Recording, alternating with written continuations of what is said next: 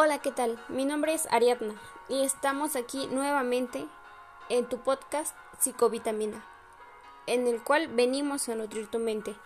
En esta ocasión vamos a hablar acerca de la entrevista, de cómo es este proceso y de la importancia que tiene el llevar a cabo cada momento de manera correcta o de la mejor manera para conseguir el objetivo. Que bien puede ser el adquirir datos, información acerca de un tema en específico. Como sabemos, puede funcionarnos tanto en el área personal, en el área profesional, como en el área industrial, psicoterapia, por ejemplo, etc.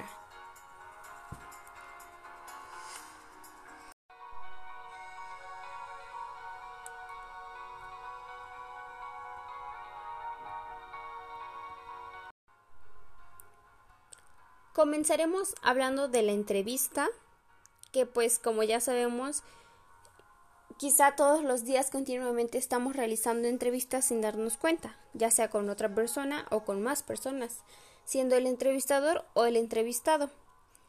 Pues cuando hablamos de entrevista nos referimos a este intercambio verbal en el que reunimos datos, obtenemos información de la otra persona. Dentro de la entrevista, algo muy importante es la actitud, el impacto que da acerca de, de la conducta de la otra persona o que damos a la otra persona, en el caso de ser entrevistador o entrevistado. Dentro del proceso de una entrevista psicológica existen ciertas pautas que son importantes o que nos orientan, nos guían hacia el objetivo que buscamos. Es una manera más sencilla de obtener lo que buscamos, los datos que queremos o el objetivo. Por ejemplo, hablemos de la primera parte o pauta, que es la importancia del inicio de la entrevista. Como sabemos, en la mayoría de las ocasiones, situaciones, la primera impresión siempre va a ser muy importante va a ser como la manera en la que brindamos o recibimos al entrevistado. Por ejemplo, la confianza que les damos.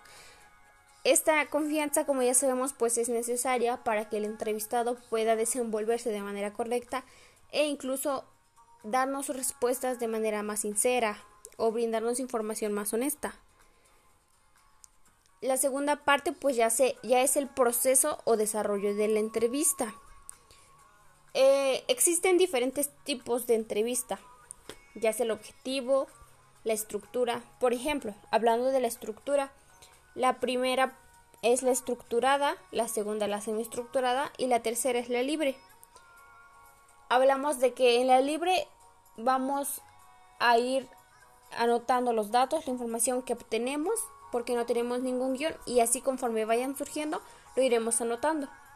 Del otro lado tenemos la estructurada en la que ya tenemos un guion tal cual para ir siguiendo al pie de la letra y preguntas ya planeadas, anticipadas, las, a las cuales les buscaremos respuesta. Y la semiestructurada es esta en la que tenemos un poquito de las dos. Tenemos como que de manera ligera un guion, algo ya establecido, el objetivo claro. Sin embargo, podemos seguir anotando nuevas preguntas que vayan surgiendo o datos que vayamos obteniendo. Otra pauta importante es el clima de la entrevista.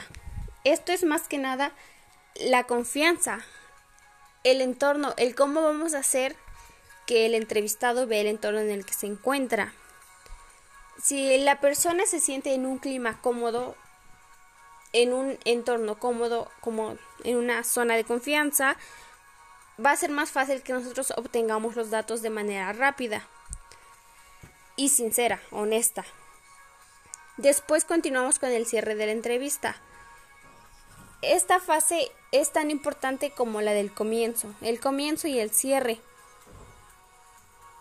Tenemos que checar, que verificar si no tenemos alguna duda pendiente, algún dato que se nos esté escapando para que no vaya a quedar incompleta y si es necesario añadir se añadan datos. Después tenemos el proceso del reporte o la conclusión final de la entrevista. En esta parte es donde vamos a redactar como un cierto informe en el que van a aparecer nuestras conclusiones, la evaluación, el resultado del que hemos llegado. Los datos relevantes son los que vamos a colocar este con principal relevancia porque pues son los que nos van a llevar al objetivo o incluso ya debimos haber llegado al objetivo. Como ya sabemos, pues una entrevista la podemos llevar a cabo tanto de manera profesional y nos sirve mucho el conocer de manera profesional y personal, incluso en temas personales, pues sí, nos resulta muy útil. Por eso es importante conocer de qué manera podemos abordar al entrevistado para obtener los datos o la información que queremos.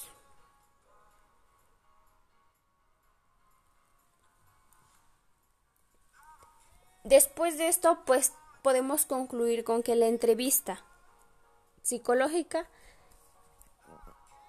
depende de ciertas pautas para que lleguemos al objetivo que queremos o que estamos buscando. Y así, después de la recogida de datos, al ver las conclusiones, notaremos que hemos llegado y cumplido con el objetivo.